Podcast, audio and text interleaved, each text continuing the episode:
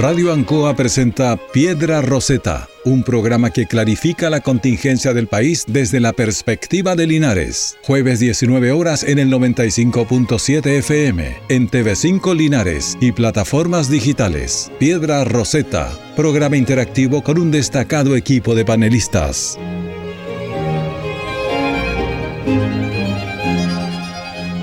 Muy buenas tardes, Linares, provincia de Linares y el mundo completo, o sea, el país, todos estamos aquí conectados por las redes de Radio Ancoa, la radio de Linares y también por Canal 5. Comienza Piedra Roseta cuando son las 19 con 2 minutos, con 3 minutos del primero de diciembre. Se nos va el 2022. Esto es Piedra Roseta.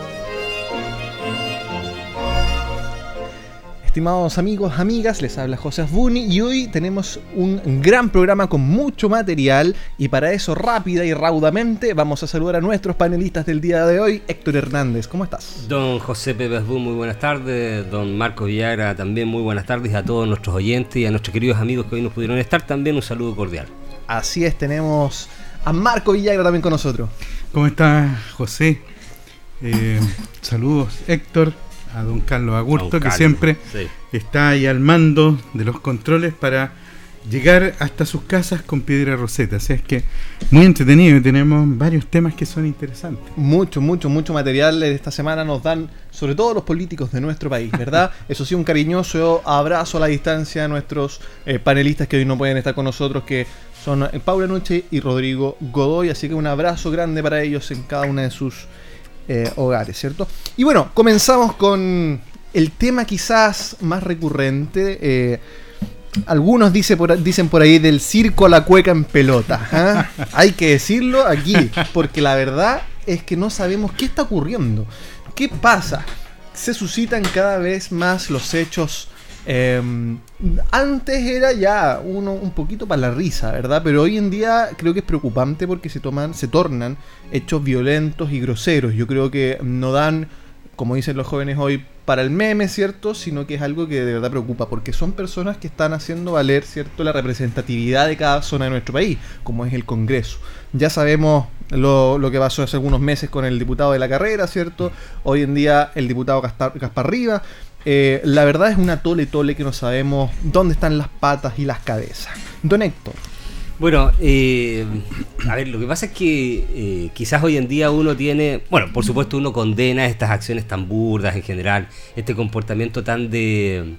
Yo, yo incluso si yo digo kindergarten es ofender a los, a los pequeños los medio, medio, menor, yo los ofendo, decir, porque ni siquiera alcanza, no, no, no tiene que ver con ese parangón. Es de circo, es de circo pero ni siquiera el circo Chamorro, porque el circo Chamorro tenía también todo su prestigio, había, tenía toda una historia ahí con, con retes y todo lo demás.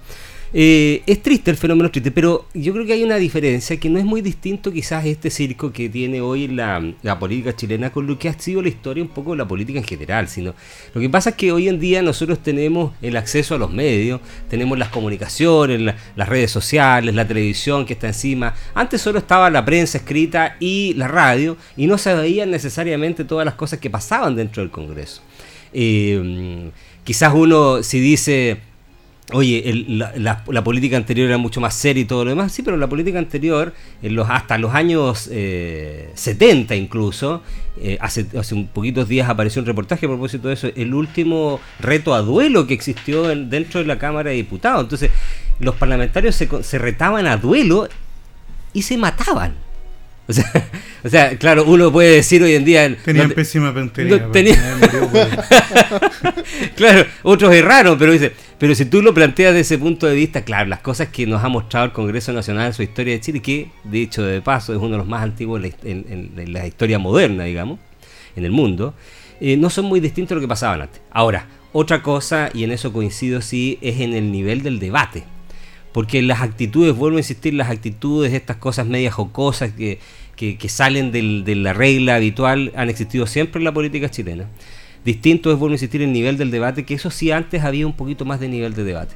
Ahora, ¿y por qué digo esto? Porque hace unos días atrás, y me voy a colgar de lo que dijo este señor Repenin en la televisión, eh, no sé si lo vieron en el matinal del Canal 13, donde se pregunta, y lo voy a decir tal como lo dijo, ¿en qué minutos Chile se fue al carajo?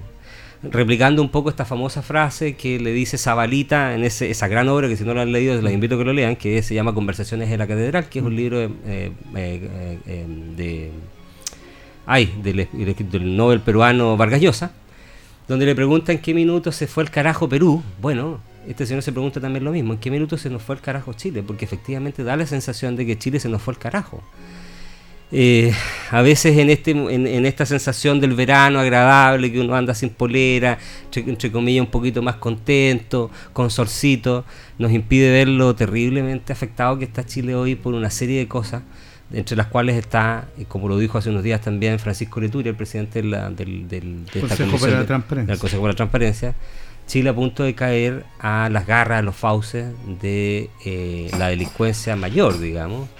Eh, con un narcotráfico que entró por todos lados, con el crimen organizado a un nivel que está tocando la puerta ya no solo de, los pequeños comerciantes, sino que ya, y esto ya han salido cosas bien extrañas, unos días atrás apareció una noticia que Bio Bio Radio lo dio a conocer, un caso en, en Concepción, está tocando la puerta de los jueces, de los fiscales, de la policía, y el día que nos empiecen a tocar la puerta a nosotros, en nuestras casas, en nuestras oficinas, para decirnos, oye, te cobro tal cantidad de dinero para que no te pase nada, extorsión, como pasa desde aquí al lado, allende los Andes, Argentina, Bolivia, Ecuador, Perú, Colombia, Venezuela, México, Estados Unidos, eh, el país definitivamente se nos va a ir carajo. Entonces yo creo que lo grave, para cerrar la introducción, digamos, que salió larga, lo grave de esta situación que está viviendo el Congreso, la Cámara de Diputados fundamentalmente, con este circo de todos los días, es que no se hacen cargo de este otro gran problema, que es el problema de decadencia en que está nuestra sociedad chilena. Ciertamente que el país eh, ha perdido el rumbo hace un buen tiempo, ¿cierto? Y yo creo que igual es una crisis que quizás podemos ver en todo el mundo, ¿ah? Yo no sé si será algo, como dicen por ahí algunos más esotéricos, que las energías, que ah, las tormentas solares, no sé, pero la verdad se ve una eh, mm. desestabilización mundial en general de la sociedad. Quizás muchos sistemas que están colapsando, que están ya eh, más eh, al extremo, y no hablo de la guerra, hablo incluso tiempos antes. Pensemos en los tiempos del, estallido social chileno, estaban los chalecos amarillos en, Francia. ¿ah? Entonces eh, fue muy contemporáneo todas estas, digamos, revueltas, por decirlo de alguna manera, y que bueno, desde ahí en adelante me parece que ha sido un mundo totalmente diferente en el que nos estamos enfrentando. y en ese sentido, bueno, la delincuencia me parece que creo que los datos duros hablan por sí solos en el sentido de que son delitos que antes no veíamos en Chile. Ciertamente estaban tipificados, pero mm. no eran con tanta frecuencia como lo veíamos hoy, que de repente en una cámara ya uno no puede ir caminando tranquilo por la calle porque se para un furgón delante tuyo y te van para adentro y bueno... ¿ah? Entonces, eh, la verdad que es preocupante. Ya vamos a hablar del tema del fiscal nacional, que me parece que mm. es un tema importantísimo, sobre todo para estos tiempos que se vienen en cuanto a la delincuencia. Pero bueno, para seguir el tema. Ahora, congresistas pero son eh, parlamentarios, se les dice parlamentario. O sea, es el Congreso, pero se les dice parlamentario, no son congresistas, no sé si me entienden. Entonces, y, lo que menos hacen es parlamentar, parece, ¿ah? don Marco. Bueno, quiero hacer una, humilde observación. Eh, nuestro Congreso es del año 90. Ah. Es una humilde observación solamente. Está haciendo el, el punto. Está bien. Nada más. Pero, pero, ¿por qué lo digo? Porque la historia del Congreso Nacional, eh, y fundamentalmente desde los albores de la patria, eh, siempre fue un Congreso, y, creo que Héctor lo ha dicho en muchas ocasiones, muy republicano. Independientemente de sus configuraciones iniciales, su conservadurismo, como fuera, pero un Congreso republicano incluyendo estos periodos eh, donde eh, las, las ideologías fueron tan fuertes, tan patentes, desde el año 1920 hasta el 1973. Pero probablemente si uno recuerda a parlamentarios de la talla de Raúl Rettig, Francisco Bulnes, Carmen Lazo, o sea, eh, teníamos personas que independientemente de que fueran eh, yo te digo, que, que, tuvieran incluso salidas de madre, como en, algunas ocasiones hemos visto en la política tradicional en Chile, pero había un sustento, había un, bagaje político que lamentablemente a, mí se me pierde un poco en esta situación. Eh, la frase del circo a la cueca en pelota, a mí, a mí me, eh, la, he escuchado en más de alguna ocasión. Y eso tiene que ver con que nosotros eh, nos sorprendimos mucho eh, con el funcionamiento de la Convención Constitucional y, y marcamos mucho los errores, los problemas que se generaron a propósito de esta situación.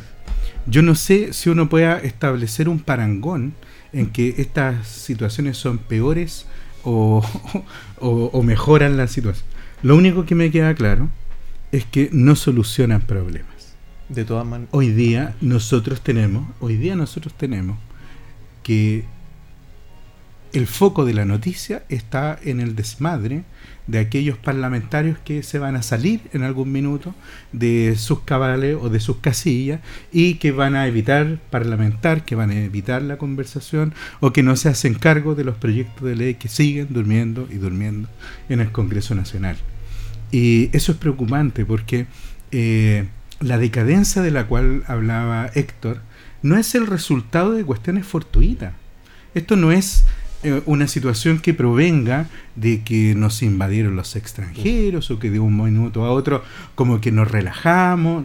No, este, este es el cuadro, digamos, de, de que mucha clase dirigente no se ha tomado en serio el rol y están defendiendo intereses muy particulares, no poniendo por delante el interés general.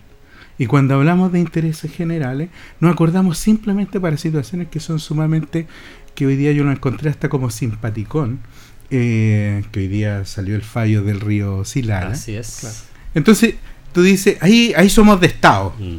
Pero cuando nos empezamos a calificar de Estado y tú empiezas a mirar la fotografía, eh, como que los que estaban ahí, muchos no representaban al Estado que se necesitaba para estos efectos. Con sí, y cierro con esto. El momento en que se recordó mucho la figura de Patricio Elwin a propósito de la buena política. Eh, se recordó mucho al presidente, al expresidente Elwin, respecto de su trayectoria política, sus luces, sus sombras, sus ventajas, sus desventajas, la forma como enfrentó eh, la posición histórica que le tocó vivir en el país.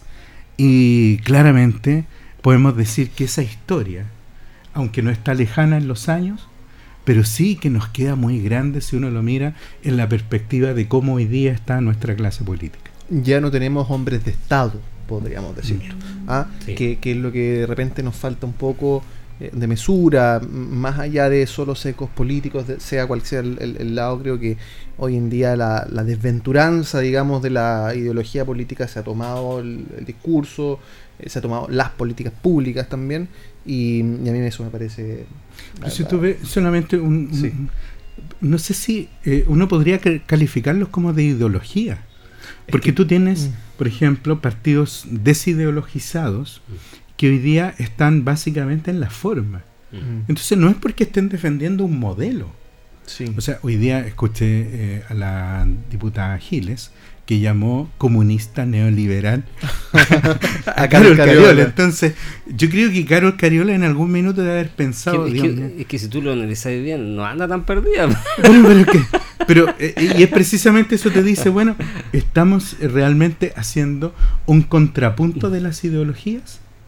Claro, es que el problema es que no existe ya ideología y ese es el gran tema. Pues, eh, se desfondó el, digamos, el río ideológico, digamos, ya no existen ideologías desde hace mucho rato. Y el punto que, haces tú, Pepe, al principio, digamos, de que esto no es una cosa solo de Chile, sino que es una, cuestión mundial, esto es una marea mundial, es cierto. Pues, el tema ideológico, digamos, eh, sobre todo después de la caída del muro de Berlín, y, este y esta famosa eh, conclusión que hace Francis Fukuyama en su famoso libro, ¿cierto? Eh, el fin de la historia, que nos dice después de la caída del comunismo, del muro de se acabó la historia, o sea, ya no hay nada más. Aquí ganó y triunfó el capitalismo, el liberalismo económico y, político. Y, le erró, porque la verdad que después de eso no es que se acabó nada, sino que todo lo contrario, se generó una nebulosa ideológica, porque eh, quienes pensaron haber ganado la lucha de, eh, esa batalla ideológica, en realidad lo que hicieron fue simplemente empezar a darse cuenta de los forados que tenían sus, sus planteamientos ideológicos y económicos, mm. porque precisamente en ese periodo se inicia el proceso de globalización masivo, pero la globalización masiva lo que generó precisamente fueron todas estas demandas sociales, precisamente por particularizarse en ciertos lugares del mundo mm. ¿ah? y demostrar mi individualidad frente a un mundo avasallador. Pero junto con eso, eh, y esta, digamos, este trasfondo o, este desfonde de, la cuestión ideológica, hay otro tema que a mí también me preocupa y que coincido contigo, eh, que es una cuestión, una vertiente mayor, que, que, viene más allá de lo que pasa en Chile. Y que, y que yo lo, lo, lo, lo aprecié en un libro que también lo recomiendo, que se llama Planeta Vacío, eh, que habla sobre los desarrollos, tiene que ver con otras cosas, pero se refiere a esto finalmente, sobre las cuestiones poblacionales, digamos, eh, que tiene que ver con las estadísticas de cuántos eh, habitantes tiene el mundo, hacia dónde va a llegar finalmente. Son 8 mil millones. 8 mil millones. Pero que te hace un contrapunto muy interesante que el mundo, el planeta Tierra va a llegar hasta un minuto, y hay muchas estadísticas sobre eso, donde efectivamente vamos a empezar a decrecer. Mm. Y ese decrecimiento ya lo estamos viendo en muchos países. Y las inmigraciones, precisamente, que reciben muchos países, Canadá, hace unos días lo dijo Justin Trudeau ahí en estos mismos encuentros de la PEC, que recibe todos los días inmigrantes, precisamente porque hay naciones que se están acabando. Yo, yo les cuento solo como anécdota, Bélgica, el mm. famoso que estuvo ahí en el Mundial y todo. Bélgica tiene alrededor de 5 o 6 millones de habitantes, pero de aquí al 2100 Bélgica tendría 2 millones de habitantes. Entonces, si Bélgica no aumenta su población en inmigrantes, se acaba Bélgica. ¿Por qué digo esto? Porque las disminuciones de población y el ingreso de inmigrantes desdibuja mucho las sociedades como uno las tenía pensadas históricamente. Como los estados-nación. Como los estados-nación clásicas. ¿Y qué provoca eso? Claro, ¿y qué provoca eso? Lo que le está pasando a Francia hoy en día, por ejemplo. ¿Qué le pasa a Francia? Que es el gran problema que tiene Francia. La sociedad de las luces, de la libertad, del ecumenismo, la solidaridad y todo lo demás. Pero que tiene una comunidad árabe y sobre todo musulmana tan importante que hay lugares donde tú ya tienes mayoría de población árabe que profesa la religión islámica versus una minoría católica. Y donde la sociedad francesa dice, bueno, ¿qué somos nosotros? Somos una sociedad que no es, que es laica, pero que por una parte, si no es laica, pero tengo que respetar el derecho del musulmán a usar la, ¿cómo se llama? No me acuerdo el nombre. Turbante. Los turbantes y todo lo demás. O sea, hay una contradicción súper potente cultural, pero eso cultural tiene que ver con la legislación finalmente. Se plasma la legislación. Y eso te lleva a otro punto, y aquí con esto quiero cerrar respecto a lo que puede pasar en Chile, que las sociedades van buscando modelos políticos a propósito de la composición de sus poblaciones. Cómo se van componiendo esas sociedades te lleva a, a guiarte o te lleva a sistemas políticos distintos. Porque si tú tienes una gran presencia e influencia de una sociedad que estaba acostumbrada a vivir de una manera específica y se integra a otra sociedad, se genera un choque. Y ese choque en algún minuto, a uno de los dos lo gana Mm. Y cuando uno de esos dos esos eh, movimientos o fuerzas concéntricas gana, se generan movimientos políticos y sociales distintos dentro de las sociedades. Y cierro con esto. Y este libro que yo les acabo de mencionar, Planeta Vacío, plantea que precisamente la democracia que está en crisis hoy, la democracia representativa, liberal, constitucional, tal como la conocemos hoy en Chile, que somos hijos tributarios de esa cultura, está en esa crisis, frente a un modelo que parece que tiene la, que las tiene y que se las lleva todas. ¿Cuál es el modelo, verdad? ¿Y con esto termino? El modelo chino. ¿El modelo qué? El modelo chino. Es que. Eh, Hijos tributarios, me gustó eso. No, a mí me gustó la, gran definición de plurinacionalidad. o sea, digo, para, para ir matizando, fíjense, y, con esto es breve la intervención. Eh, el punto que toca Héctor tiene que ver también con esta mirada que se necesita para nuestros líderes porque precisamente los desafíos no está solamente en administrar lo que tú estás recibiendo como eh, herencia o como tu legado. También tienes que administrar el futuro. Claro. Entonces, eh, hay que ver también estos fenómenos que se están generando, que se están replicando, porque te explican, entre otras cosas, el nuevo fenómeno de la delincuencia, la existencia o inexistencia en muchos casos de las barreras. Nosotros tenemos eh, fronteras naturales todavía. Pero desde el punto de vista del dinero, el dinero no tiene fronteras. Y si uno ve que el Banco Central o el Servicio de Aduana son servicios que hoy día necesitan fortalecimiento para los efectos de hacer un control respecto de dinero, transacción, ingresos, salida y bienes, eh, el, el desafío es potente. Y es por eso que yo creo que es ahí donde a mí me falta el discurso. Ese, ese, ese tema del hombre de Estado que era capaz de, como pararse sobre la puntilla de los pies y decir, miren, ¿saben qué? Estamos todos súper preocupados de que la economía funcione, de que haya trabajo, de que nadie la pase mal, de que mejoremos las desigualdades, que subsista la libertad, por ejemplo. Pero ¿sabes qué? Estamos mirando un pelito más allá porque tenemos que ver el futuro. Y el futuro es el discurso que menos está presente hoy día en los temas del Congreso Nacional. Y, y a mí me falta también en la discusión pública porque nuestra sociedad está envejeciendo. Tenemos el problema de las pensiones que sigue dando vuelta. Nuestra sociedad reclama más libertades, derechos, reclama más elementos de igualdad, reclama incluso una nueva nomenclatura respecto de cómo se va a definir este Estado, eh, si es social y democrático, si es constitucional y democrático, si es social de derecho, lo, lo que sea, pero reclama una, una definición y resulta que todos esos temas se pierden en la maraña de discusiones, de conversaciones de las formas. Y resulta que cuando tú estás viendo que pueden surgir acuerdos, se ataca de una manera, pero impresionante. Saltan de una manera a atacar la cocina, a atacar eh, la posibilidad, lo que tú señalabas, de parlamentar, porque al parecer parlamentar es una muestra de debilidad y falta de convicciones en el concepto de, los que lo atacan.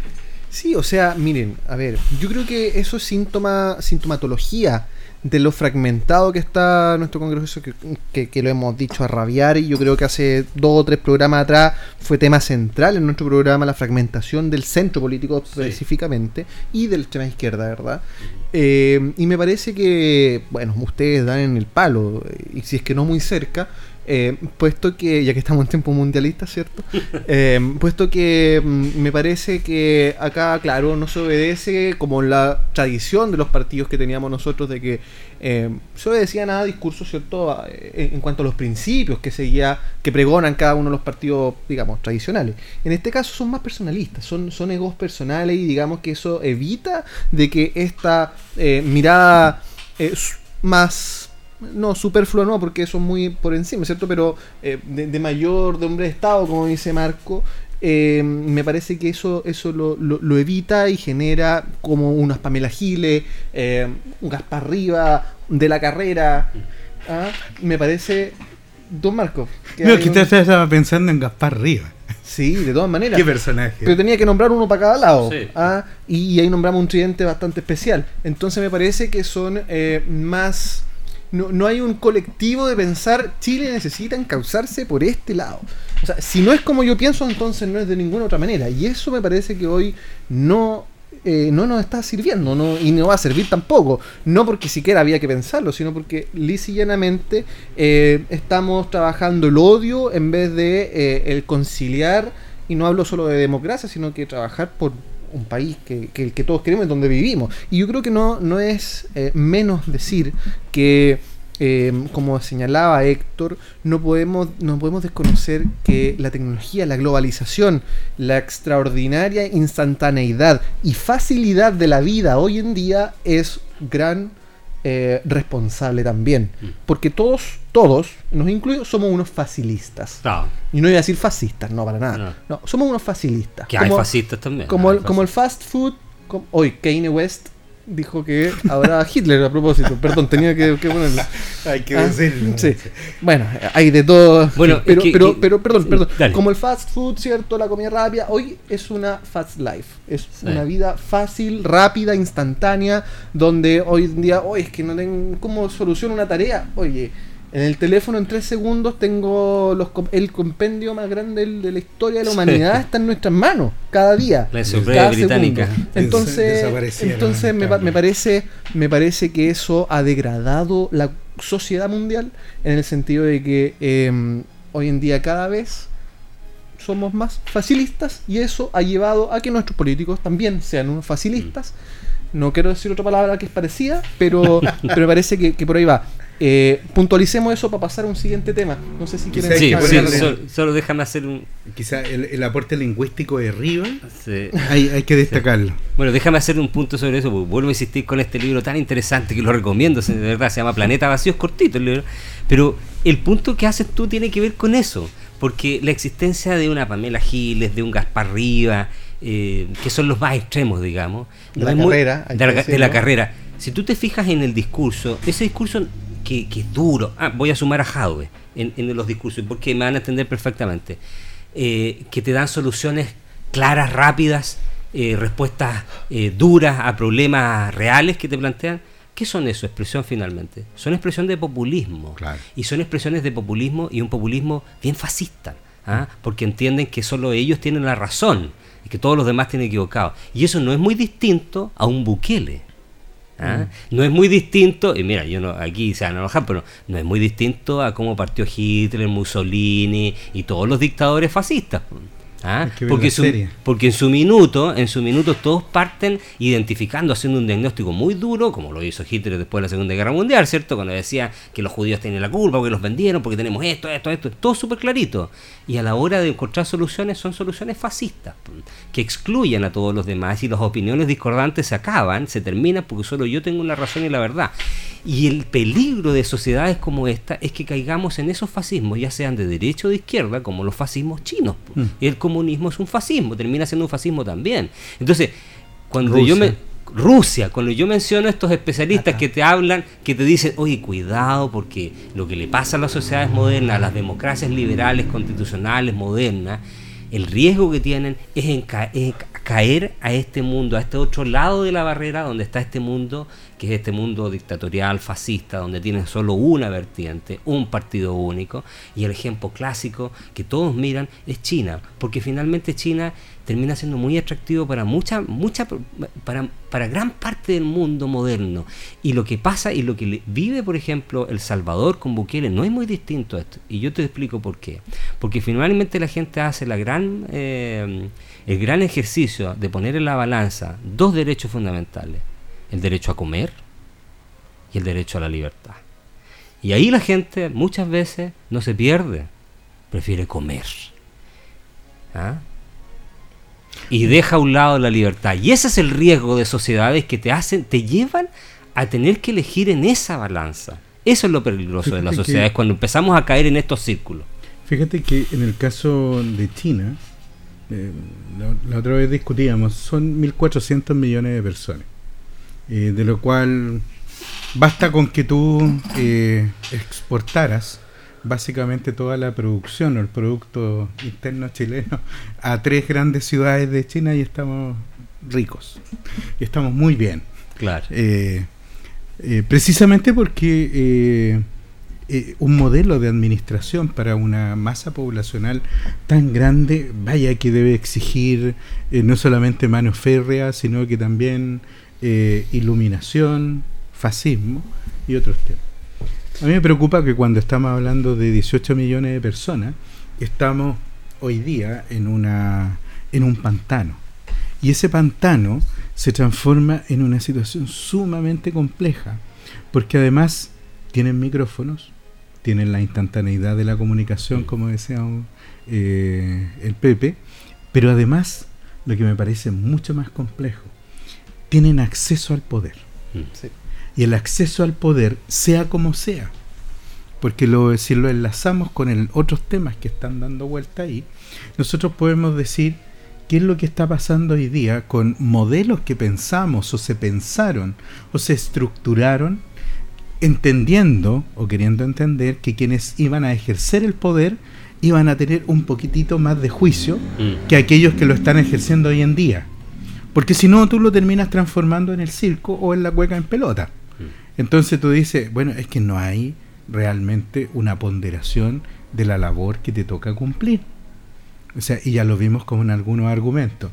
Quizás José Morales no era, desde mi perspectiva, el candidato para fiscal nacional, pero los argumentos que muchos dieron para rechazar su designación como, o su, su selección como eh, fiscal nacional, realmente tú no decías, eh, yo miraba para el lado y decía, oye, exijo la explicación.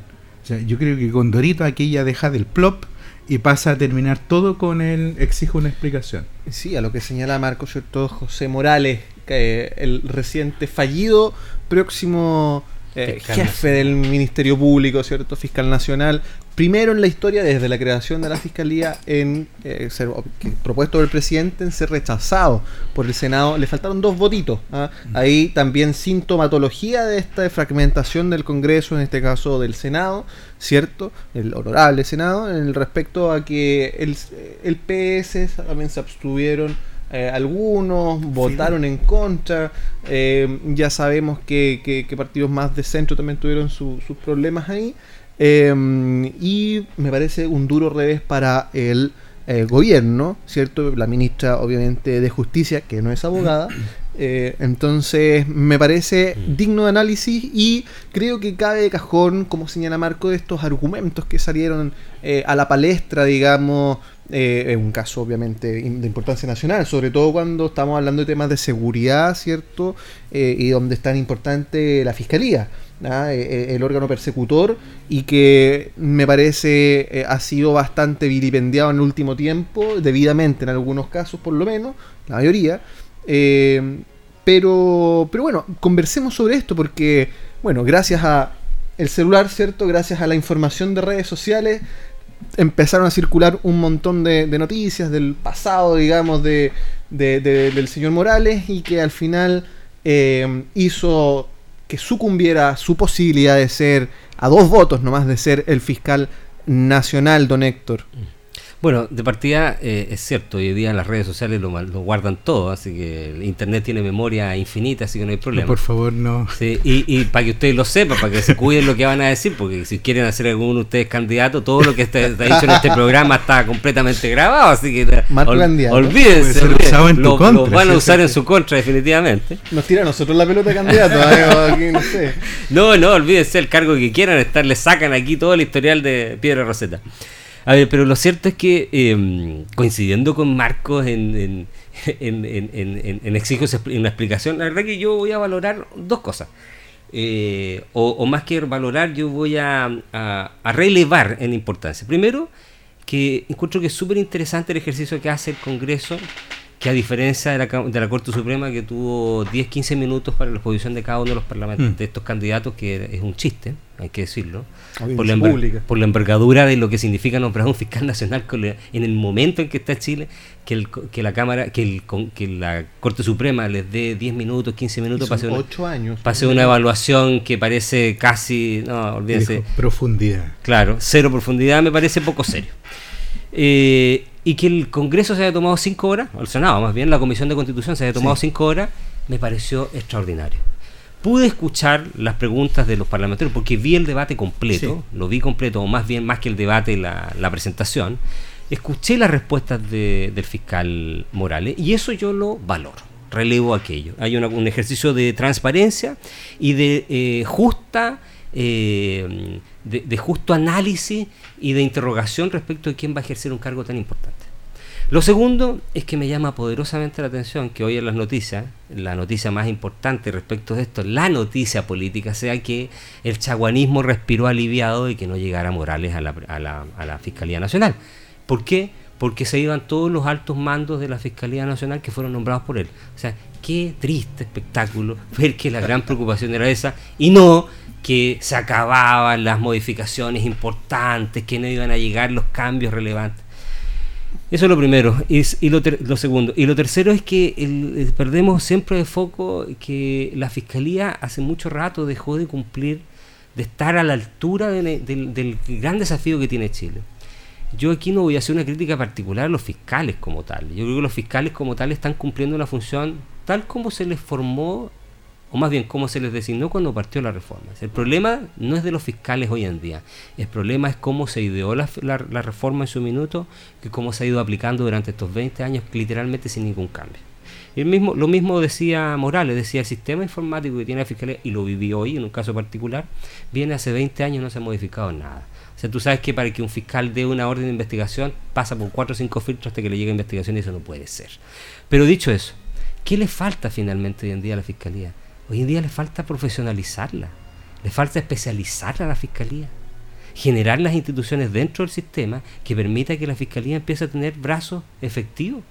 O sea, no es posible que los fiscales hoy en día, y lo voy a decir con mucho, mucha responsabilidad, eh, no se manejen en, aspectos más generales de la legislación. O sea, no es posible que la fiscalía solo maneje aspectos del derecho penal. ¿Mm? ¿Qué quiero decir con esto? Porque hay muchos delitos que están ocurriendo hoy en día que la fiscalía no da solución porque entiende que no sean temas de su competencia. ¿Mm? Hablo de los delitos de usurpación, básicamente que son los temas que hoy en día están llevando, o los delitos económicos, donde la Fiscalía finalmente termina en algunos casos declarando que son temas que no incumben, que no son competentes. Pero yo creo que ahí sí hay competencia, pero hay desconocimiento de ciertas normas porque desafortunadamente la Fiscalía se quedó un poco pegada, y voy a utilizar esta expresión que suena muy coloquial, se quedó desfasada en simplemente una formación penalista antigua. Falta actualizar a los fiscales en todas las áreas y por supuesto falta una dirección que, y lo voy a decir con toda mi responsabilidad, que les dé cierta motivación a la fiscalía para ejercer su trabajo. Yo, y lo voy a decir con mucha responsabilidad, no estoy en tan desacuerdo con que apliquemos un sistema que se aplica en Estados Unidos, no los fiscales regionales o los fiscales jefes sean elegidos por votación popular. ¿Y por qué? ¿Y por qué digo esto? Porque finalmente eh, un sistema que mantiene los mismos criterios de hace 20 años, lo único que generó fue institucionalizar una institución, valga la redundancia, que hoy en día tiene otra realidad delictual que no tiene nada que ver con la realidad hace 20 años atrás, donde los delitos mayoritarios era el robo en lugar no habitado, el robo de la radio, del auto, y los delitos violentos eran bajísimos. Sí, para el paso a un marco, bueno, que la gente sepa también que ahora la eh, Quina se devuelve, digamos, a la Corte Suprema para que sea complementada con algunos de los siguientes nombres que obtuvieron cierto mayor votación eh, y que dentro del ranking cierto que se elabora el efecto respecto al concurso pertinente, eh, obviamente ahí los, los, magistrados, cierto, los, ministros, digamos, mejor dicho, van a estar encargados de complementar esta quina y el presidente tendrá que hacer una nueva propuesta al Senado y esperar que obtenga eh, consenso. Me parece que tener una fiscalía sin cabeza tanto tiempo mm. eh, es, muy perjudicial. Eh, y yendo del hilo de lo que dice Héctor, para traspasarlo a Marco, lo que conversábamos anteriormente, necesita modernizarse no por no solo por todos los argumentos, sino que, que tú bien viertes, sino que porque además se están complejizando y se están, mm, entre comillas, modernizando mm. los delitos que se están cometiendo en Chile. Ya sabemos de que eh, ya no tenemos un, un, secuestro a las mil, sino que la verdad a, los mil segundos, quizás por todos lados, no sé, no le estoy colocando color, pero eh, me refiero a que necesitamos una fiscalía también empoderada en ese sentido, Marco. Sí, eh, son varios tópicos. El primero me parece que el proceso de selección, si bien contó con un poco más de transparencia, que el que tocó con Jorge Abbott. Pero creo que la lista era pobre. Sí, eh, me faltaron muchos nombres. Y, y me preocupa que eh, grandes nombres, no solamente del penalismo, sino de que puedan eh, trabajar y que puedan poner sus talentos, sus servicios, sus conocimientos a, a una institución que es esencial para la República, simplemente ausencia completa y absoluta. Eh, y eso es preocupante. ¿Pero en qué piensas tú, por ejemplo? Mira, y, no solamente por ir a un nombre, por un, nombre fácil como Carlos Gajar. Un nombre fácil. bueno, Dentro del penalismo que tiene... Pero todos sabemos que eso se iba a estrellar contra la ola porque uno de los que iba a votar, Dios mío, fue de los que hoy día estaba arrancando vestiduras en contra de José Morales. Eh, que andaba pidiendo el raspado de la olla hace un mm. tiempo atrás y que estuvo involucrado en temas de platas políticas y resulta que también tú le entregas un elemento precioso, bueno, fue elegido, pero bueno, eh, es lo que tenemos, digamos, con como dicen en el campo, recordando a Paula, que siempre cita al campo, bueno, con estos güeyes tenemos que arar. arar Entonces, a mí me preocupa eh, eh, esos niveles. Pero además no veo profesores universitarios destacados, no veo hombres que hayan tenido una trayectoria incluso a nivel del Poder Judicial que abracen una carrera como esta, teniendo conocimiento, con, eh, viendo los criterios, sabiendo que se van a vincular con otros poderes del Estado. Entonces, llama la atención. Sí. Eh, en segundo tema, creo que ustedes han dicho todos los elementos respecto a la necesaria modernización de la, del Ministerio Público, la Fiscalía, y a mí me preocupa mucho que sus mandatos constitucionales hoy día estén muy en cuestionamiento. Porque dar protección a las víctimas a mí me parece que es una situación bastante delicada hoy en día. Eh, precisamente a quienes nos ha tocado vincularnos con el mundo de, las víctimas en materia penal, tú te das cuenta que eh, aparecen gobernadas por la, eh, por la falta de atención al punto que hoy día se pide la creación de una fiscalía especializada en víctimas. Entonces, algo te está diciendo eso y resulta que nos surge como el fenómeno de la autorregulación. Y el último punto, eh, con relación al, al, fiscal Morales, a mí me parece que aquí es donde precisamente hay que pensar cómo el Estado está funcionando. Porque lo que nosotros vimos fue una, un proceso que empezó eh, con esta selección, como tú decías, en la, del establecimiento de la equina, con... ¿Cuántos minutos fueron? 10 minutos, 10, 15, minutos, cada uno. O sea, para analizar en profundidad algo, en la verdad es, poquísimo. Ya en presentar tienes dos minutos. Mm. Eh, pero después de eso eh, teníamos al presidente viajando a la APEC. Entonces la posibilidad de decir, mira, dentro de todos los candidatos y el trabajo que se tiene que hacer, el pre, el post legislativo, y todo eso también tiene, tiene un problema. Y la problemática está en que se dice que José Morales no era el nombre que gustaba. Entonces cuando no le gusta un nombre a nadie, eh, pero es el que, digamos, entre los que menos gustaba, este era el menos polémico, eh, en definitiva, la posibilidad de que su nombre, finalmente, imagínense, hubiese sido seleccionado, hubiese sido nominado. El poder que esa persona iba a tener, o digamos, el piso para poder surgir, es complejo. A mí me encantaría que un fiscal nacional llegara prácticamente con una ratificación que sea poderosa. Claro ¿Te fijas? Porque dice, aquí se cuadró el Poder Judicial, se cuadró el Poder Ejecutivo y miren el Poder Legislativo, eh, el nombre que nos dieron para que poner al servicio del Ministerio Público a la ciudadanía. Y resulta que en realidad vimos que como era un nombre tibio para todos los que estaban involucrados, que se cayera la verdad no iba a generar ningún problema porque ahora viene la posibilidad de reintegrar la quina, y vamos a tener que ver cómo lo van a hacer porque también situación inédita y pasamos de situaciones inéditas en situaciones inéditas y tenemos que llegar hoy día a pensar que esta persona que puede ser designada como fiscal nacional quizás va a tener menos base de la que podría haber aspirado José Morales en esta primera eh, selección. De todas maneras, es algo para seguir prestando atención me parece que es de suma importancia y relevancia para, no solo el organismo, sino que al final para, para el devenir de nuestra república, sobre todo en esa, en esa, en esa línea.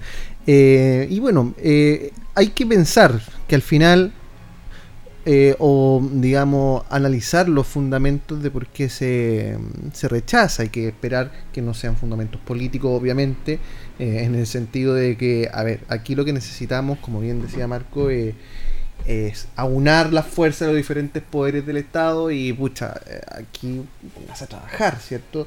Es lo mismo que el lo mismo que hubiésemos tenido una, una constitución aprobada con el 51%. Mm. Íbamos a tener la mitad del país, ¿cierto? Eh, pensando es exactamente lo mismo. Un presidente con una alta ¿cierto?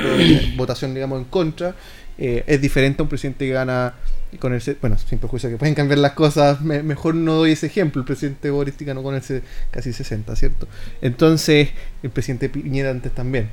Eh, a lo que voy es que necesitamos que los eh, estas elecciones sean totalmente técnicas y al final lo que importa es que la persona sea capaz. ¿ah? Como deberían estar los cargos ocupados, ¿cierto? Público en el país con personas capaces y no con pitutos políticos. ¿ah?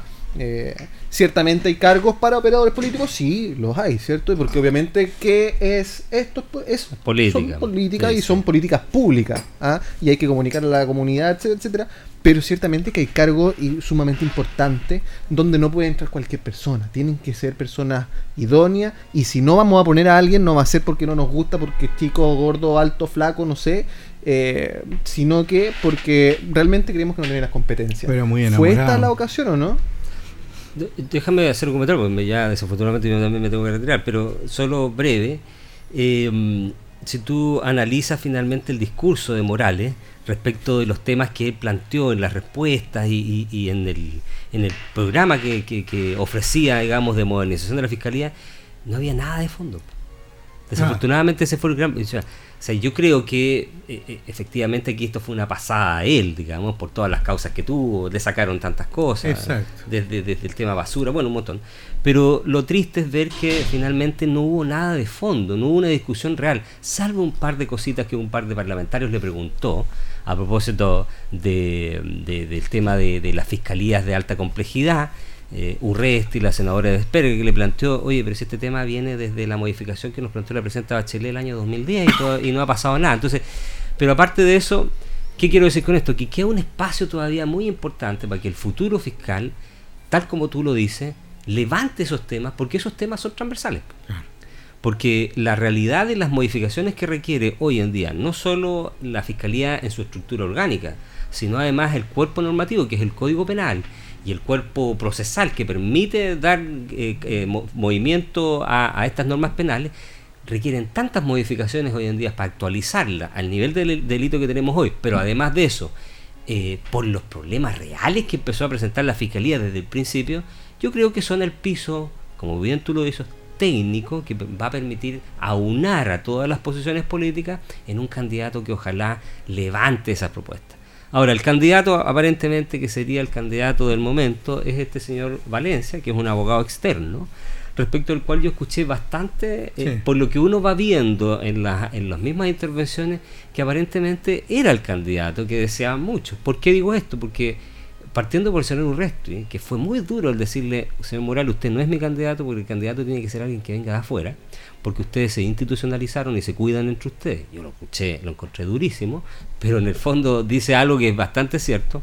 hasta otros parlamentarios de la derecha que planteaban también lo mismo, que estando dentro se institucionalizan e impiden que se generen los cambios porque están porque finalmente hay una especie de hermandad, digamos, aunque suene que, que no tiene que ver con una cuestión de mafiosa, sino simplemente de, de, de, de, estar con sus pares, digamos, que impide, como, un gremialismo. como un gremialismo, que impide que se vea que esos problemas reales se resuelvan y que tendría que ser finalmente un externo el que pueda resolver aquí. Como iban, como venían. Todo respeto. Oye, oye, bueno, pero, yo con esto me retiro. Con esto no, no, no, no, tranquilito, tranquilito.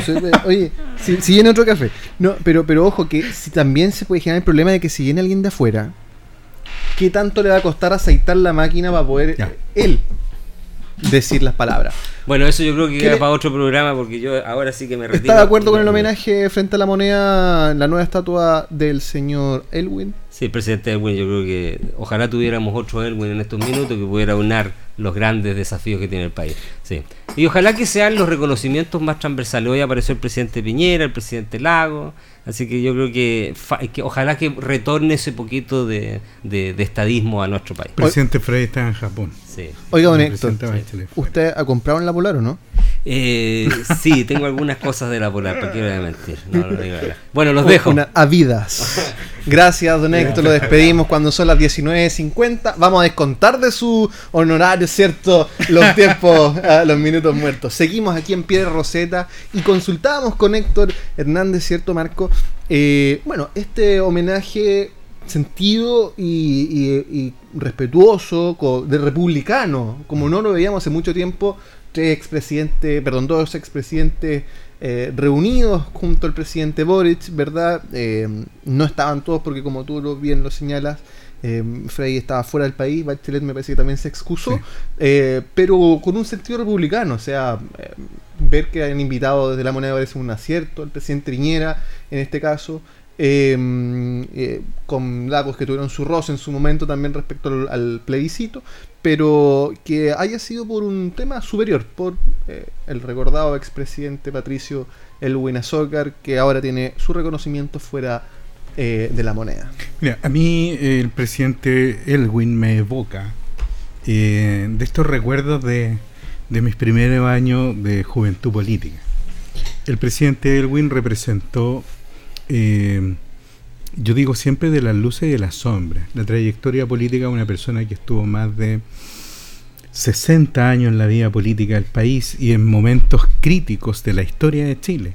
Eh, para algunos, eh, con una visión muy crítica respecto de su rol, como oposición al presidente Allende y durante los primeros años de la dictadura militar y segundo eh, el Elwin que fue conductor de la transición de los inicios de la transición de la democracia. En un momento que era sumamente complejo y, quienes vivimos en esa época y vimos el ascenso de Elwin al poder eh, también sabíamos y sentíamos el peso de la historia. Em, como te digo, yo estaba muy, muy novel. A mí me tocó asistir incluso a algunas clases magistrales que dio el presidente Elwin. Él era profesor de Derecho Administrativo eh, en la facultad donde estudié, en la, Facultad de Derecho de la Universidad de Chile. También ahí me tocó otra charla del profesor Enrique Silva Sima. Entonces tú, tú ves, eh, no solamente eran eh, historias, no solamente era conocimiento, era profundidad eh, y también el peso de la historia. Y, creo que Elwin logró hacer una combinación que era bastante importante. Eh, siendo coetáneo o eh, habiendo compartido con grandes figuras del socialismo, Clodomiro Almeida, entre ellos, que, representaba una facción bastante fuerte dentro del socialismo, pero lograron aunarse dentro de los partidos por la concertación de partidos por la democracia. Y yo recuerdo que Elwin dio respuesta a algunos de los temas que hoy día podrían ser sumamente interesantes. Ellos formaron la Convención de los 24 mm. eh, para los efectos de los estudios de una nueva constitución política. Y eso también te da a entender que no solamente tú necesitas que te convoque el poder para hacer cosas en pro de Chile. Tú también lo puedes hacer desde la academia, lo puedes hacer desde las ONG, lo puedes hacer desde los partidos políticos. El presidente Lagos también tiene una propuesta de constitución política, así como fue trabajada durante la propuesta de nueva constitución por parte de la presidenta Michelle Bachelet. O sea, insumos hay.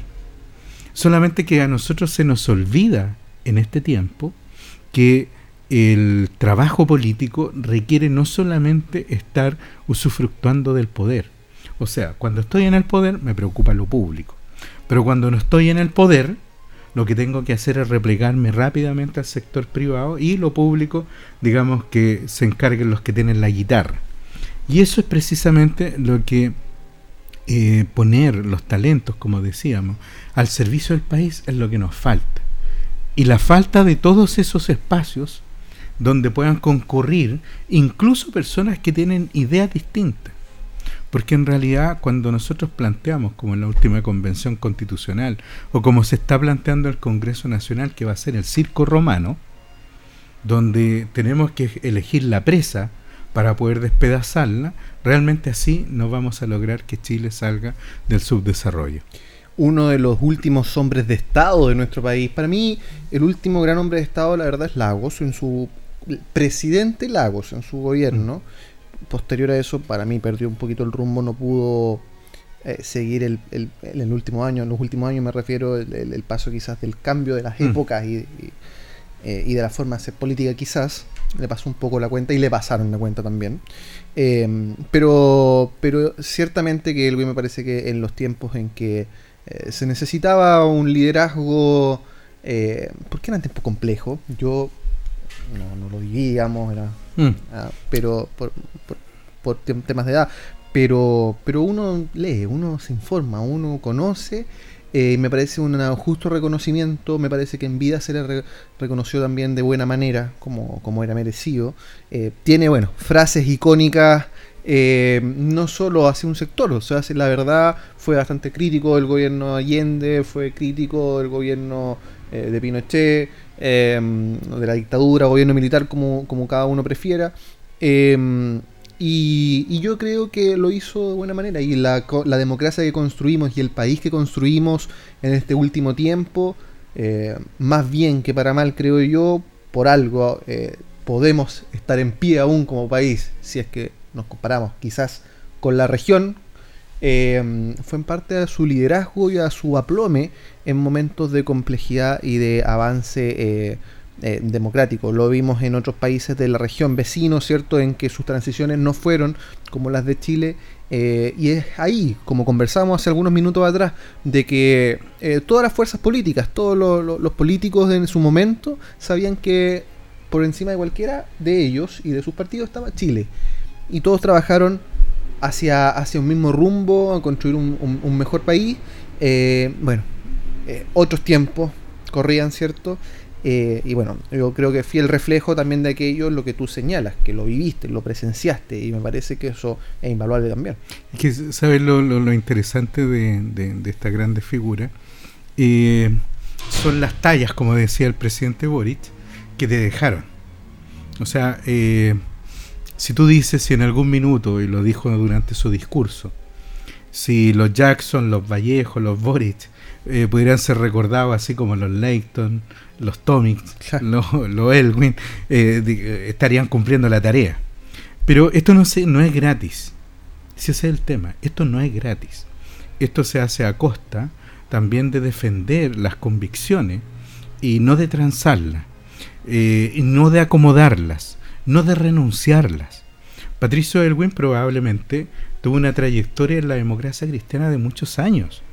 A pesar de todo lo que le pasó a la democracia cristiana, sus divisiones internas, sus tendencias, sus corrientes, también estuvo metido ahí en algunos temas, algunos dicen por el tema del Carmen Gate, donde apareció su figura frente a la de Gabriel Valdés, pero existía absoluta claridad desde la perspectiva de esos políticos que no podían jugar con la democracia porque es un bien demasiado invaluable como para poder estarlo rifando.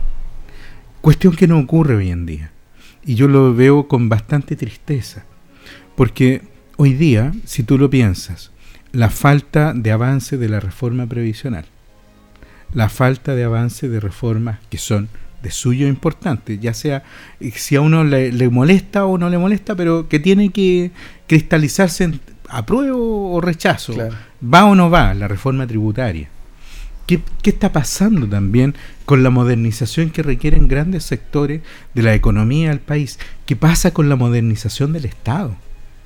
Donde el Estado, si es lento, termina afectando también a las personas porque no hay una respuesta pronta, oportuna, efectiva, no hay eficacia en la gestión administrativa del Estado. Entonces, si todas esas situaciones no nos hacen ruido, no nos generan alarma, tenemos un problema. Y resulta que después empezamos a buscar que el problema es, eh, empezamos a buscar los culpables, cuando en realidad lo que debemos ver es que no nos estamos haciendo cargo de nuestros propios problemas, de nuestros defectos.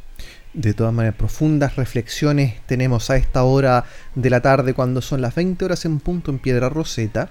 Y bueno, esto igual, si podemos hacer un símil importantísimo que se nos viene en el 2023 y que el gobierno lo ha catalogado así y me parece que tiene preparado un plan eh, bastante importante respecto a la conmemoración del 50 aniversario del 11 de septiembre del 2000, perdón, de 1973 golpe, pronunciamiento, ¿cierto? Pero que me parece que este gobierno va a ensalzar bastante eh, por, lo, por, lo, que se ha escuchado por ahí.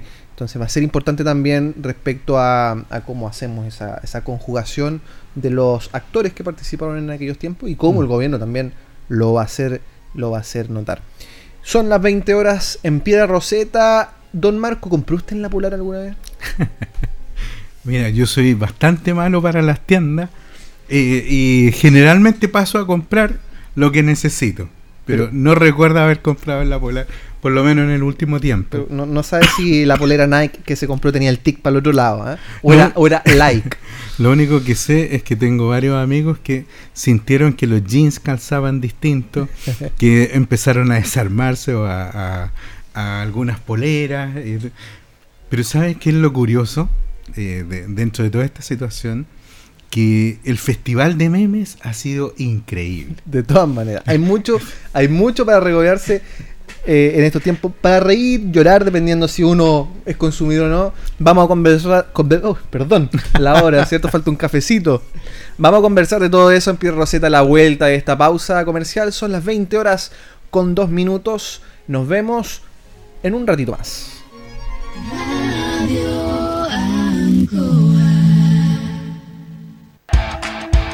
Ruta 2000. Muévete rápido, cómodo y seguro. Muévete con la calidad de Ruta 2000, la flota más grande de la región. Súbete a un Ruta 2000, la mejor opción. Rapidez, seguridad, cordialidad. Ruta 2000. Llámanos al 73 2 21 2000. 73 222 2000, 73 222 2001, 73 233 0911. Prefiera Ruta 2000. Ruta 2000. Elígenos porque simplemente somos los mejores.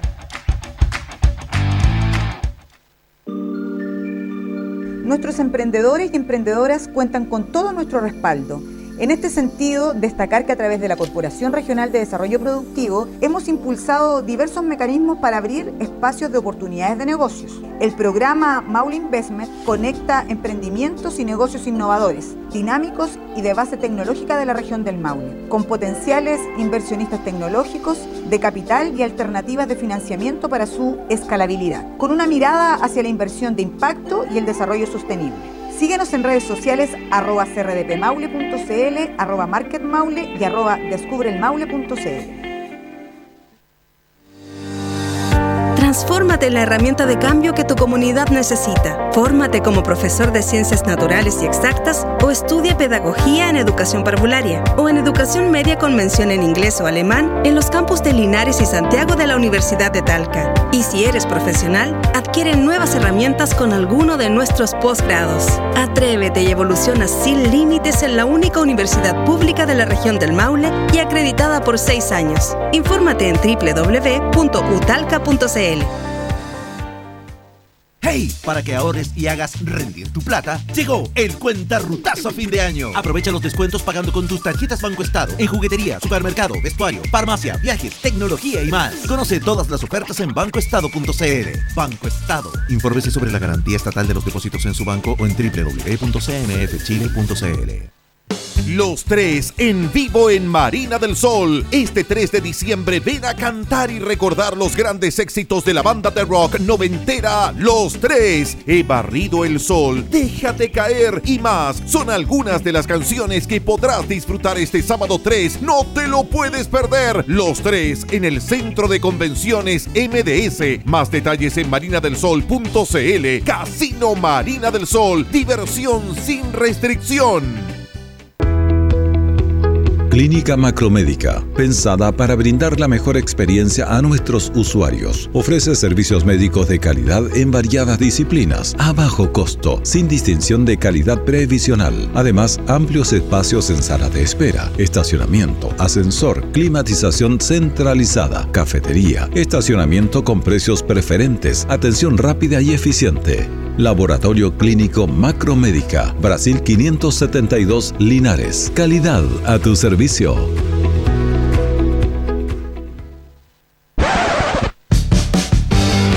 Enciende tu pasión por aprender y enciende tu pasión por concursar. La Radio Enseña tiene concurso con interesantes premios que puedes ver en nuestras redes sociales. Envía la frase Disfruta aprendiendo al WhatsApp más 569 99 95 88 45. Disfruta aprendiendo y aprende disfrutando.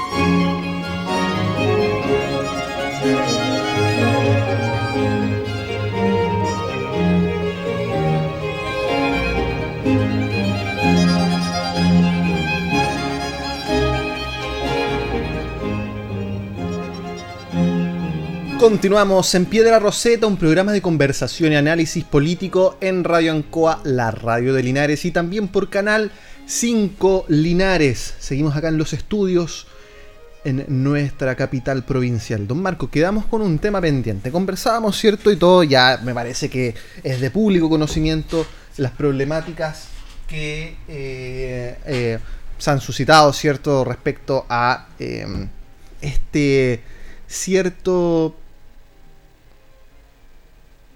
venta de, digamos, de, de, ropa falsa, ¿verdad? De marca falsa por parte de la multitienda La Polar, que no es una tienda establecida, digamos, en, un, en solo un lugar, ¿cierto? Una tienda chica, sino que mm. es retail, básicamente. Em, y que está expandido por todo nuestro país y que, bueno, eh, saltó la primera alarma con una denuncia eh, más pública, digamos, por parte de la marca inglesa Under Armour y luego se eh, expandió y se supo que previamente ya habían ocurrido algunas acciones judiciales por parte de la marca alemana Adidas en cuanto a que esta tienda estaría vendiendo, ¿cierto?, prendas falsas, falsificadas, ¿verdad? Mm. y bueno, ya se extendió, digamos, latamente este asunto con Levi's, con varias marcas reconocidas a nivel mundial. Eh, estuvieron haciendo ahí en algunos matinales, ¿cierto? Festinaron bastante respecto a esto, eh, revisando algunos jeans que tenían la marca de irregular por, por dentro. La Polar se defiende señalando que le compra proveedores autorizados, no directamente a la marca. ¿ah? Eh, y es que esto genera, ¿cierto? Que se, se supone se vendan de forma más barata. El CERNAC, bueno, es el CERNAC. Don Marco, ¿qué opinión le merece? Bueno, yo soy sumamente crítico de, sobre todo en, una sociedad de alto consumo, y el derecho comercial nos dice que eh, precisamente el comercio es la actividad económica que tiene generalmente mayor evolución y mayor rapidez. Dinamismo. Mayor dinamismo y fundamentalmente porque tiene un contacto directo con las personas. Se vincula con las necesidades. Dicho eso, creo que es sumamente importante el esclarecimiento rápido de esta situación, independiente o con independencia de cuáles sean las querellas particulares que tengan las empresas entre sí, sí hay una situación de fe pública cuando tú concurres a un lugar y estás pagando un precio determinado porque entiendes que estás comprando una marca que es afín a tus intereses. Por lo tanto, hay que determinar en este caso, y esa es la función del CERNAC, eh, cautelar este interés general, este interés difuso que puede existir entre los distintos consumidores para no verse perjudicados por la acción de una empresa, ya sea querida o no querida, voluntaria o involuntaria, pero que también está dando cuenta de cómo se está estructurando hoy día la mayor cantidad de ropa, sino sobre el 90% de nuestra ropa es básicamente ingresada desde el extranjero. Y, ese, esa importación hoy día claramente tiene una repercusión tremenda. Eh, nuestra industria textilera prácticamente está desaparecida. Y resulta que todos esos temas a nosotros nos dejan entregado a que exista una certificación de que del origen del producto, de la marca del producto, no necesariamente hoy día eh, tiene que ser con dotes o dosis de realidad.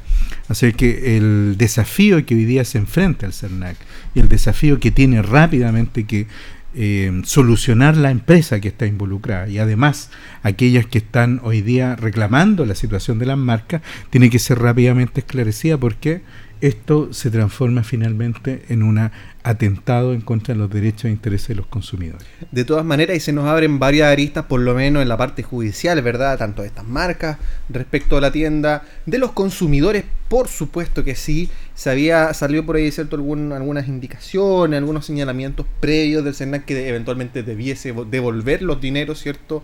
La Polar a, a los perjudicados por, esta, por estas compras, digamos eh, lo cual a todas luces parece algo complicado por lo que se imagina, según la fiscalía, ¿cierto?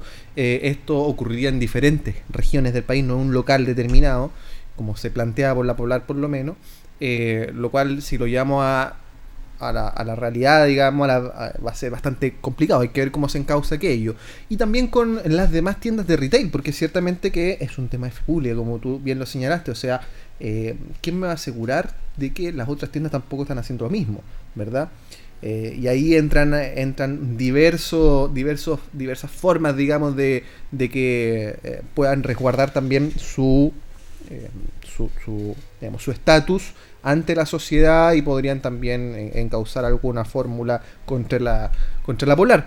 Y ahí entran, bueno, varios temas, el compliance, ¿cierto? Que podría haber salvado de alguna manera a la polar en el sentido de que cuáles son los mecanismos para poder adquirir la, eh, la mercadería. Eh, si es que era o no aprobado por estas otras eh, por las marcas, digamos, estos em, entes que, eran intermediarios entre. Entonces, eh, es algo que están haciendo. Fíjate que es parte incluso de la estrategia comercial, porque si tú piensas que tienes que exponer a tus fabricantes, tienes que exponer a tu línea de, de, trabajo comercial, a, a, tus, a la línea de adquisición, o a las empresas que están intermediando este tipo de compra de vestimenta, claramente tú estás entrando al corazón del negocio de la Polar. Mm. Entonces, eh, debe existir por lo menos un lugar eh, donde esto se pueda hacer explícito. ¿Por qué? Básicamente porque la comunidad, los consumidores necesitan saber qué solución tiene este tema. No solamente son las disputas que puedan existir o la, digamos, la sensación ambiental que existe como ese amigo que me decía que al parecer él se había comprado el pantalón y se le había empezado a desarmar inmediatamente, así como por arte de magia. Entonces, esas situaciones tú empiezas a decir, ya eh, estamos en el nivel donde se está extremando el, el relato y los hechos. Pero me han parecido tan geniales los memes que no, no dejo de reírme, sobre todo con ese que decía que hasta los mecheros estaban planteando devolverle la ropa de la polar porque se sienten estafados. Incluso ya estarían cotizando eh, los servicios legales de varios abogados para que esta situación puedan resolverla, porque en Chile ya no se puede trabajar tranquilo, según estos, estos señores. Eh, y, cuidado con el proyecto de ley que puede venir detrás. ¿eh? Oye, y ciertamente, ciertamente que, bueno, tú tocaste un tema. Chile era bastante, era importante la, la empresa textil que había en nuestro país hace algunos años, décadas ya hacia atrás, ¿cierto? Eh, y bueno, como conversamos también, todo, todo es parte de, valga la redundancia, de un todo en este planeta, ¿cierto? La globalización. Eh, bueno, me parece gran parte de las prendas, independiente de la marca, se, se fabrican, digamos, en un, en un, lugar en específico o en algunos pocos lugares en específico de, Asia generalmente. Eh, y, y, bueno, yo creo que, que, bueno, los materiales sí son diferentes, pero ciertamente, ciertamente esto eh, avasalló, podríamos decirlo, a, la industria nacional. Imposible competir con, con los precios, con, eh, digamos, eh, el conocimiento de las marcas internacionales. Lo mismo que el calzado. El calzado también es una industria bastante compleja. Sí. Eh, y bueno, llevó a la quiebra de varias empresas importantes. Talca era una fábrica de calzados para el país. De todas Zapatos Yarman. Y, y, varias, y varias otras comercializadoras, por ejemplo la, mm, la cera, esta para encerar, ¿cierto? Mm. Ya sabemos que el cambio de los, de los pisos obviamente también lo lleva. Entonces, bueno, es parte del desarrollo, pero ciertamente que esto tiene que ir aparejado con la salvaguarda de los derechos, sobre todo de los consumidores finales. ¿ah? Fíjate que con eso yo quiero enlazar un poquitito porque nos quedamos cortos la semana pasada por el, el análisis, digamos, de la situación del paro de los camioneros, de los transportistas, eh, que también trae hoy día un, un, o abrió una discusión respecto de varios temas. Creo que se puso en boga la situación del precio de los combustibles. Eh, tuvimos ahí la solicitud de fijaciones de precios, o sea, estamos hablando de elementos bastante complejos desde la perspectiva de una economía abierta y libre como en la chilena, donde precisamente la fijación de precios debe ser, digamos, la última medida que debería hacer un gobierno frente a una situación de crisis en, en la economía. Otro tema tiene que ver con la liberación del cabotaje, que se puso también en boga respecto de la posibilidad de que operadores marítimos puedan transportar productos en Chile que no sean empresas navieras chilenas. O sea, la, la liberación del cabotaje. Si bien todos los economistas están de acuerdo en esta situación, pero existen intereses que a ti te hacen decir mantener cierto oligopolio o mercados monopólicos que en definitiva terminan afectando los precios de los bienes. Y es ahí donde yo creo que nos falta esa conversación, esa discusión que de pelota al piso, tal como decimos algunos, donde efectivamente eh, lo que nosotros eh, defendemos o entendemos como un mercado más libre, donde exista concurrencia en igualdad de condiciones de los distintos oferentes y los distintos demandantes para lograr el precio de equilibrio y no tener estas distorsiones de mercado en, en cuento corto, sobre todo para los auditores y las auditoras. Mucha parte del bien o de los precios hoy día que pueden estar disparados en bienes esenciales, en bienes básicos, tiene que ver con estas distorsiones de mercado. Nosotros generalmente las asociamos a impuestos o las asociamos a ciertos problemas que pueden estar dados por escasez de bien, pero hay algunas situaciones en que por la configuración misma del mercado se hace más caro el transporte, se hace mucho más caro el, el, precio del bien porque hay ciertos costos que están inflados producto de mercados que son hoy día imperfectos. Y ya lo vimos con el tema del transporte. Y yo lo digo porque la, la, semana pasada tuvimos un contacto también con un dirigente del gremio de los camioneros que él estaba en contra de, la, de, de las medidas y de los acuerdos adoptados con por el gobierno y precisamente solicitaba la rebaja del 35% del precio del combustible y en matemática básica señalaba cómo se estructuraba esto y que prácticamente era una falta de decisión del gobierno de intervenir este mercado.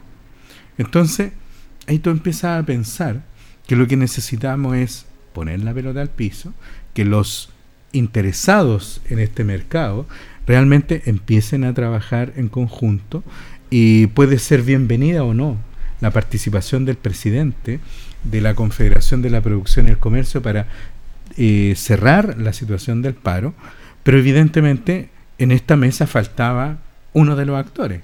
Estaba el gobierno, estaban los transportistas, pero faltaban también aquellos que encargan el transporte y que son los que en buenas cuentas fijan los precios hoy en día y que están generando distorsiones importantes en el mercado.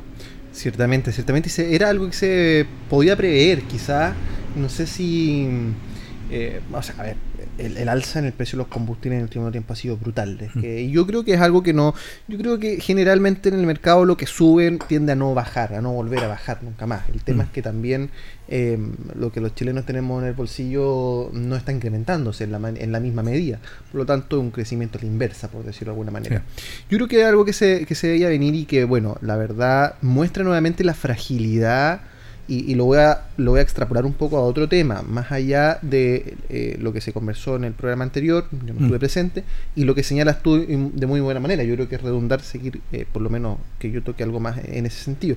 Pero ciertamente que desnuda la fragilidad eh, estructural de nuestro, de nuestro país, tanto vial, sabemos que hubo un accidente en, en algún punto de la carretera 5 mm. Sur paraliza kilométricamente y es muy difícil de repente sacarle el quite. Lo mismo eh, eh, la red interconectada central, una torre abajo y se nos van dos o tres regiones sin luz, ¿ah?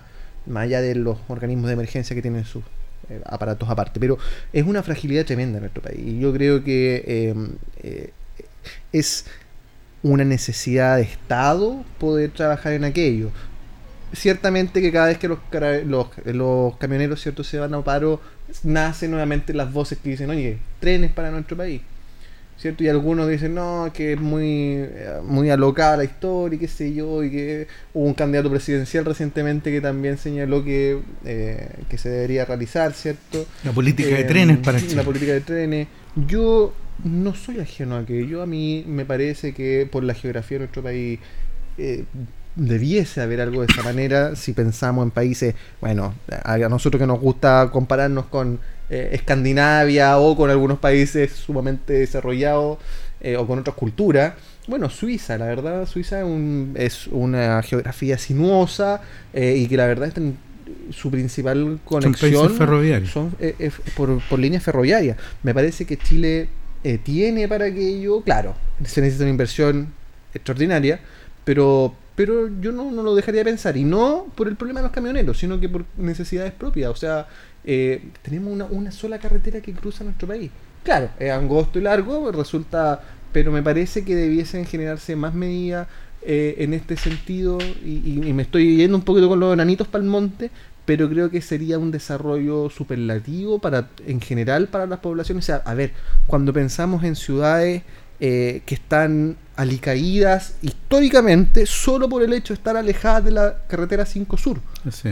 Cauquenes. Mm. Eh, Cauquenes no tiene absolutamente, ¿cierto? Eh, un, un, polo de desarrollo por estar alejado de la carretera 5 Sur, porque los que van son de paso nada más hacia la costa. ¿Ah? Eh, Pero mira, yo incluso te, podría complementar esto en que, recordando nuevamente esa frase antigua que decía, no se ponga tan tonto grave, mi hijo, me decía mi abuelo. Y esto tiene que ver con eh, entender que los problemas eh, pueden tener soluciones y que la solución no implica tener que eliminar al otro. Claro. Entonces, si tú vas haciendo políticas que sean complementarias, políticas donde eh, nadie quiera llevarse la gallinita de los huevos de oro para la casa eh, y, obtener beneficios solo para ello, eh, claro que se puede construir un buen país.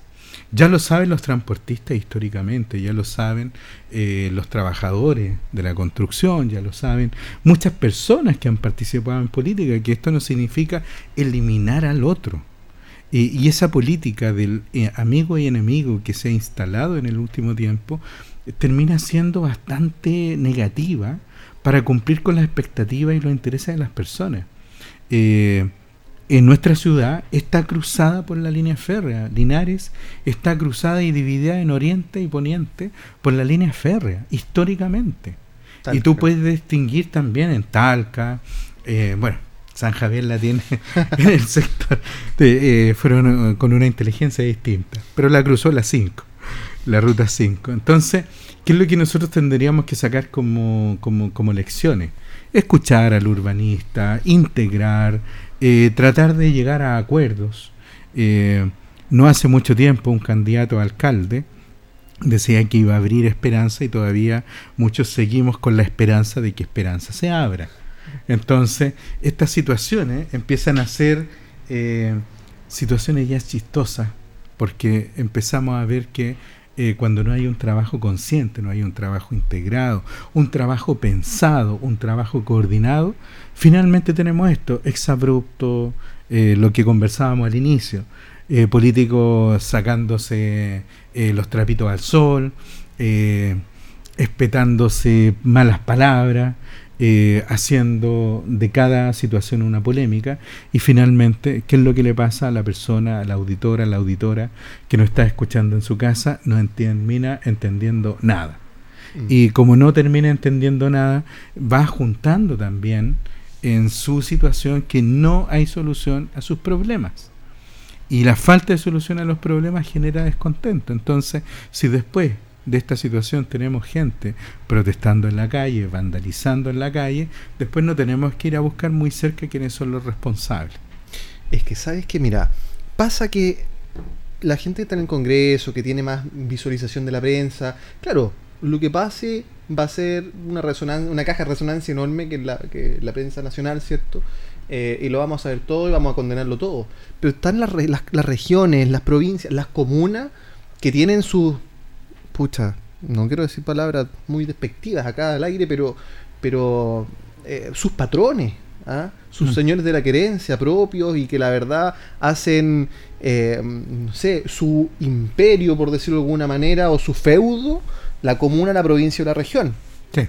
y la verdad eso al final se barre debajo la, de la alfombra y tenemos a funcionarios públicos, ¿cierto?, de las diferentes reparticiones, para no señalizar alguna en específico, eh, que creen ser dueños no solo de la verdad, sino que de, los dineros públicos, de dinero de todos los chilenos, y que quieren administrarlo a, a, cuentagotas para quienes de verdad lo necesitan y al final esto genera corrupción, genera desconfianza de la gente en sus autoridades, en quienes ellos eh, depositan su fe, ¿cierto? Votando su esperanza de que su comuna, provincia o región va a ser eh, mucho, mucho mejor de lo, que, de lo que está.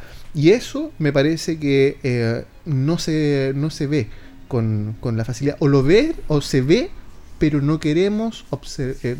pucha, me, casé con las palabras, pero lo observamos pero no lo queremos ver. Mira, un, un tema que, que a propósito del tema del combustible, apareció hace un tiempo atrás un reportaje que hablaba sobre el mal uso del, combustible que paga el Congreso de la República. Precisamente algunos diputados, eh, no voy a generalizar más respecto de quiénes son los apellidos que estaban y que está comprobado que han hecho un mal uso de ese recurso que precisamente sirve para poder realizar actividades parlamentarias en terreno. Entonces la pregunta, cuando estamos en esta situación, ¿nos tomamos realmente en serio eh, que hay que poner el interés general por sobre el particular cuando estamos hablando de política pública? Cuando hablamos de ejercicio del poder, ¿cuál es el interés que está puesto acá? O sea, si nosotros queremos presentar a nuestra comuna que ah, vuelva a reverdecer, que vuelva a tener un liderazgo, que vuelva a generar información, que vuelva a generar atracción, de que vuelvan los profesionales, que genere un polo productivo, creación, que los campos nuevamente vuelvan a generar tan pródigos frutos, tan pródigas cosechas. Entonces, ahí uno empieza a pensar qué es lo que nos falta para que esta situación realmente empiece a, a tomar un rumbo. Y creo que la ética pública es donde debemos seguir centrando la acción. Y no solamente para que sea parte de la disputa política, sino también que tenemos que hacer, y debe ser una exigencia de transparencia, una exigencia de probidad respecto de cada, un, de cada ejercicio que se realiza de la función pública.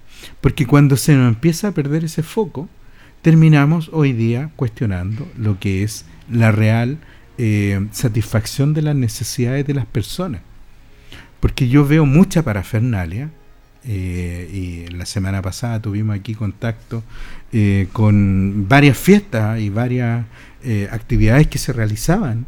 Y a mí me encantaría saber si después de eso vamos a tener también a las mismas autoridades hablando de políticas públicas, de la visualización que tienen de la comuna y si realmente tenemos plan de cierre de la administración eh, para decir en poco tiempo más vamos a tener que estar volviendo a las elecciones y en las urnas y estar determinando si realmente eh, el plan de gobierno se cumplió o no se cumplió. Y si no se cumplió, decir, bueno, yo no voy, sino que eh, darle el paso a alguien que tenga mayores capacidades y aptitudes para cumplir la palabra comprometida. De todas maneras, se nos va a venir un año en ese sentido, como bien señala Marco, bastante no, complejo, o sea, con mucho, con mucho trajín, digamos, eh, previo, un año previo a elecciones municipales que eh, de repente dictan lo que podría venirse en la, en la presidencial. ¿Qué candidatos no se visualizan por ahora? Por lo tanto, me parece que va a haber mucho, mucho, eh, muchas personas, digamos, trabajadores públicos en terreno. Probablemente esperemos que eh, esto se transforme en un beneficio para la comunidad al fin y al cabo. Me parece que una, va a ser una elección histórica, un voto obligatorio se supone, ya, ¿cierto? Reinstaurado, eh, y eso va a generar eh, una diferenciación. Ya vimos lo que fue el efecto en el plebiscito, me parece que el voto obligatorio ahora en la municipal va a ser mucho, mucho más decidor, en el sentido de que antes uno bueno, de repente en todas las comunas, digamos, las familias municipales son bastante amplias y de repente, ¿cierto?, van hacia un mismo, un mismo sector y eso define una elección. La exigencia que los partidos políticos ojalá nominen, eh, o los independientes que quieran presentarse, nominen candidatos realmente que puedan ser un aporte y no solamente un nombre más en la papeleta, eh, porque lo que necesitamos es que hayan talento y buen servicio para la comunidad, porque yo creo que ya las personas no pueden seguir esperando y seguir siendo presas de promesas y no realmente de personas que se pongan al servicio de la comunidad. Aquí no necesitamos que gane el partido A, B o C, ni Juanito, ni Pedrito, ni Mengano, sino que gane la comunidad, que gane Chile, que gane Linares con Piedra Roseta, que ya gana bastante. Un programa de conversación y análisis político. Gracias, don Marcos. Estuvimos con Héctor. Ahí salieron los candidatos, ¿viste, Héctor? Que te fuiste antes. claro, no, no alcanzó a agarrar ahí el tema. Así que agradecemos a Radio Ancoa y a Canal 5 de Linares por este espacio de conversación y análisis político. Nos vemos el subsiguiente jueves. Recuerden que el próximo jueves es feriado, 8 de diciembre, así que eh, a disfrutar en familia lo, este, comenzando este último mes, un mes maravilloso de fiestas de final de año, de Navidad, que el espíritu y la energía navideña, ¿cierto?, inunde a todo nuestro hogar. Siendo las 20 horas con 31 minutos, se despide Josafún, Marco Villagra. Gracias y hasta pronto. Muchas gracias. Radio Ancoa presentó Piedra Roseta, análisis de la actualidad y la importancia de conocer el nuevo orden. Informarse es vital.